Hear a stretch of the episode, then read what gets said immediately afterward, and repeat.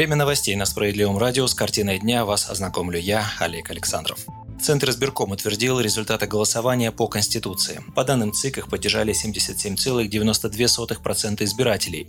Высказались против 21,27% избирателей. Явка на голосование составила 67,97%. Об этом пишет Интерфакс со ссылкой на главу комиссии Эллу Памфилову. Постановление ЦИК с данными по голосованию было принято членами комиссии единогласно. Также в Центр избирком поступило 15 особых мнений о проведении голосования, в том числе от «Справедливой России». Памфилова также добавила, что данные по плебисциту достоверны, а легитимность итогов голосования, цитирую, бесспорно. По ее мнению, голосование прошло прошло максимально открыто, безопасно, свободно и демократично, а ЦИК справился со всеми поставленными задачами. Напомним, всероссийское голосование по поправкам Конституции длилось неделю с 25 июня по 1 июля.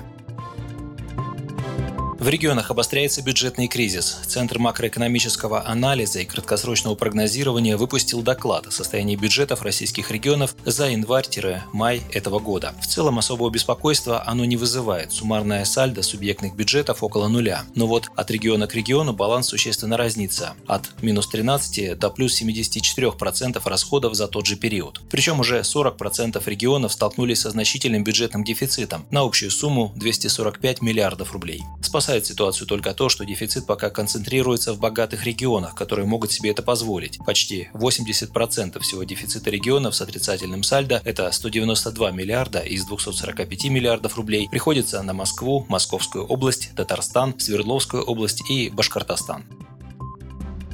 В России с 1 апреля по 20 июня уволили более 3,5 миллионов человек, сообщает газета «Ведомости» со ссылкой на данные Минтруда. Таким образом, во время кризиса в России был уволен каждый пятый. Наибольшее число уволенных отмечается в Москве, где более полумиллиона уволенных, а также в Санкт-Петербурге и Московской области. Эксперты считают, что статистика обращений в трудовую инспекцию вполне отражает текущую ситуацию на рынке труда. Увольнение и сокращение зарплат едва ли не самый распространенный ответ работодателей на проблемы, связанные с пандемией пандемии коронавируса. Причем, в отличие от предыдущих экономических кризисов, большинство компаний пытались максимально сохранить персонал и предпочитали использовать зарплатный маневр вместо увольнений. 56% опрошенных сервисом Хахару компаний с начала текущего кризиса сократили зарплаты сотрудникам. В среднем фонд оплаты труда уменьшился на 28%. Борьба с безработицей в России является первоочередной задачей, заявил председатель правительства Михаил Мишустин 29 июня. В Госдуме же предложили механизм этой борьбы. По мнению замруководителя руководителя фракции «Справедливой России» Валерия Гартунга, нужно действовать в двух направлениях. Первое – это поддержать людей, которые лишились доходов, но не лишились работы. А второе – нужно обеспечить кредитование бизнеса, у которого сегодня возникли кассовые разрывы, дать возможность перекредитоваться на прежних условиях, а не как сейчас по уже более высоким ставкам. То есть необходимо дать бизнесу возможность пополнить свои оборотные средства. В Минфине предложили сократить финансирование проекта «Демография» на 150 миллиардов рублей в 2021 и 2022 годах. Сэкономить предлагается на материнском капитале. Ведомство считает, что заложили на эти цели больше средств, чем может понадобиться. Председатель партии «Справедливая Россия» Сергей Миронов назвал такое предложение саботажем важных социальных инициатив. Обоснование такого предложения Минфином Миронов считает надуманным и неубедительным. Он напомнил, что в прошлом году у министерства остался триллион неизрасходованных средств. Справедливорос также возмутился возмутился тем, что в правительстве не поддержали его инициативу о том, чтобы разовые выплаты выдавали семьям с детьми до 18 лет. Сейчас такую поддержку могут получить только те семьи, в которых воспитывается ребенок от 3 до 16 лет. Ранее разовые выплаты на детей продлили на июль. Все, кто получил такую помощь месяцем ранее, автоматически получат ее и в июле. Те родители, которые не успели подать такое заявление, могут сделать это еще в течение трех месяцев. Они получат сразу выплаты и за июнь, и за июль.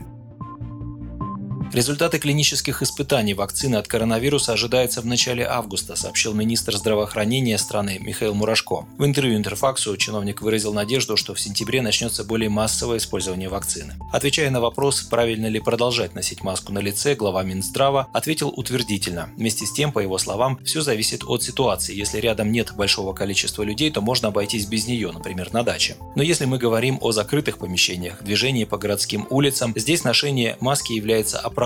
Плюс нужно учитывать, что это инфекция, передающаяся воздушно-капельным путем, а маска – это барьер, она сдерживает вирус. Есть правила по смене масок спустя пару часов. Нужно эти правила соблюдать, подчеркнул Мурашко. Тем временем число заражений коронавирусом в России выросло еще на 6718 случаев. Общее число заболеваний COVID-19 у россиян превысило 667 тысяч. За сутки выздоровели 8915 больных с коронавирусом. Число активных случаев, то есть людей, продолжающих лечение, снизилось. К 3 июля оно составляет 220 тысяч. Всего в России выздоровели немногим менее 438 тысяч человек, переболевших COVID-19. Общее количество учтенных погибших от коронавируса в нашей стране составило 9859. В том числе в четверг скончались 176 пациентов. Наибольший рост числа заболевших помимо Москвы наблюдается в Московской области, Ханты-Мансийском автономном округе и Санкт-Петербурге. Далее по убывающей следует Иркутская, Нижегородская и Свердловская области, Ямало-Ненецкий автономный округ. Вы слушали новости. Оставайтесь с нами и будьте в курсе событий.